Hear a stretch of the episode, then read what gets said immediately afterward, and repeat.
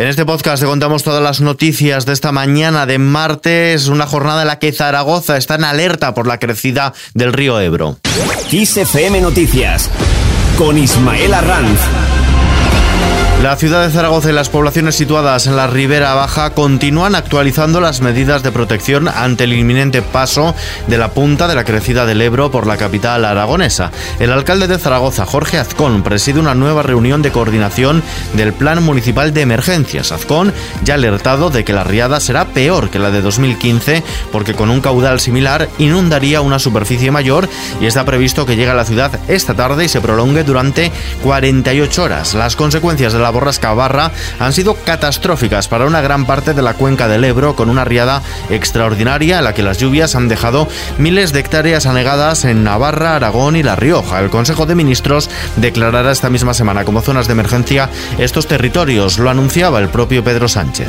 Esta misma semana el Gobierno de España, como corresponde, va a declarar la zona como gravemente afectada por una emergencia de protección civil, que es como técnicamente se está calificando hoy a las zonas eh, pues afectadas por catástrofes naturales, como es en términos coloquiales conocido eh, por parte del conjunto de la ciudadanía española.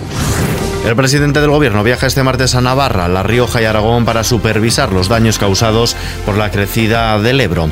Cambiamos de asunto. La comisión Kitchen echa el cierre tras 25 sesiones intentando depurar las responsabilidades políticas derivadas del presunto espionaje parapolicial a Luis Bárcenas. La comisión Kitchen echa hoy el cierre con pocas dudas despejadas, con algún careo para el recuerdo y muchas negativas de exdirigentes del Partido Popular que aseguran no tener nada que ver con aquello. El expresidente del gobierno y del Partido Popular, Mariano Rajoy, ha negado de forma tajante haber conocido nunca la existencia de esta denominada Operación Kitchen. Defiende que no ha dado ninguna instrucción de algo que evidentemente no conocía. Igualmente se ha desvinculado totalmente del comisario José Manuel Villarejo al asegurar que jamás ha hablado con él, ni directa ni indirectamente. Escuchamos a Mariano Rajoy. No conozco al señor Villarejo y ni siquiera me consta haberlo visto en sitio alguno. Por tanto, no me reuní con el señor Villarejo nunca. No hablé con él nunca. No me consta que me haya mandado ningún mensaje y jamás en mi vida le he contestado a un mensaje.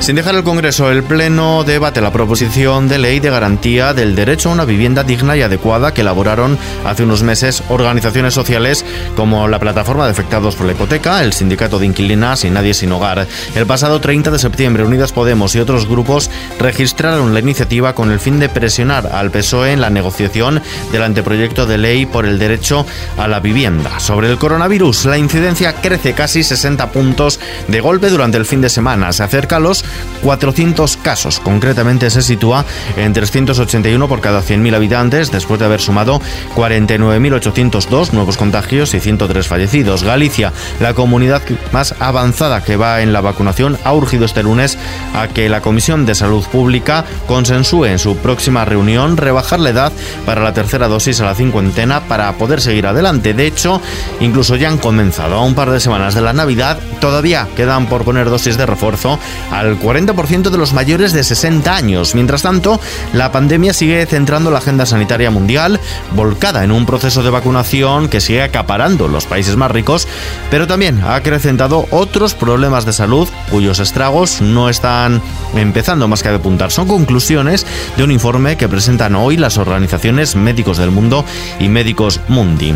Más cosas, los transportistas mantienen el paro en vísperas de Navidad. Julián Garbín. El Comité Nacional del Transporte por Carretera mantiene las jornadas de huelga para los días 20, 21 y 22 de diciembre tras reunirse nuevamente con el gobierno, de quien esperan todavía recibir una propuesta. Por su parte, desde el Ministerio de Transporte se han mostrado convencidos de llegar a un acuerdo.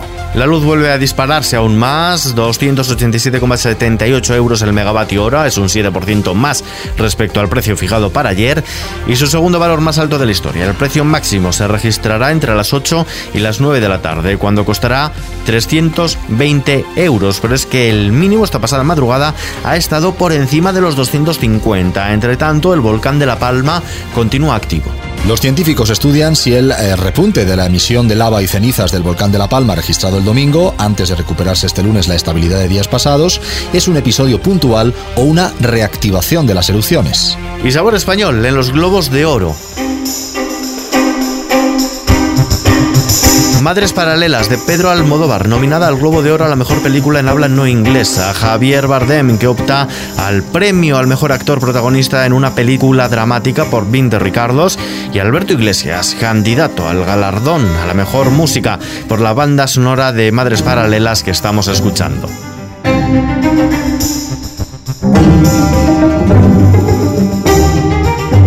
De momento es las noticias continúan actualizadas en los boletines horarios de XFM.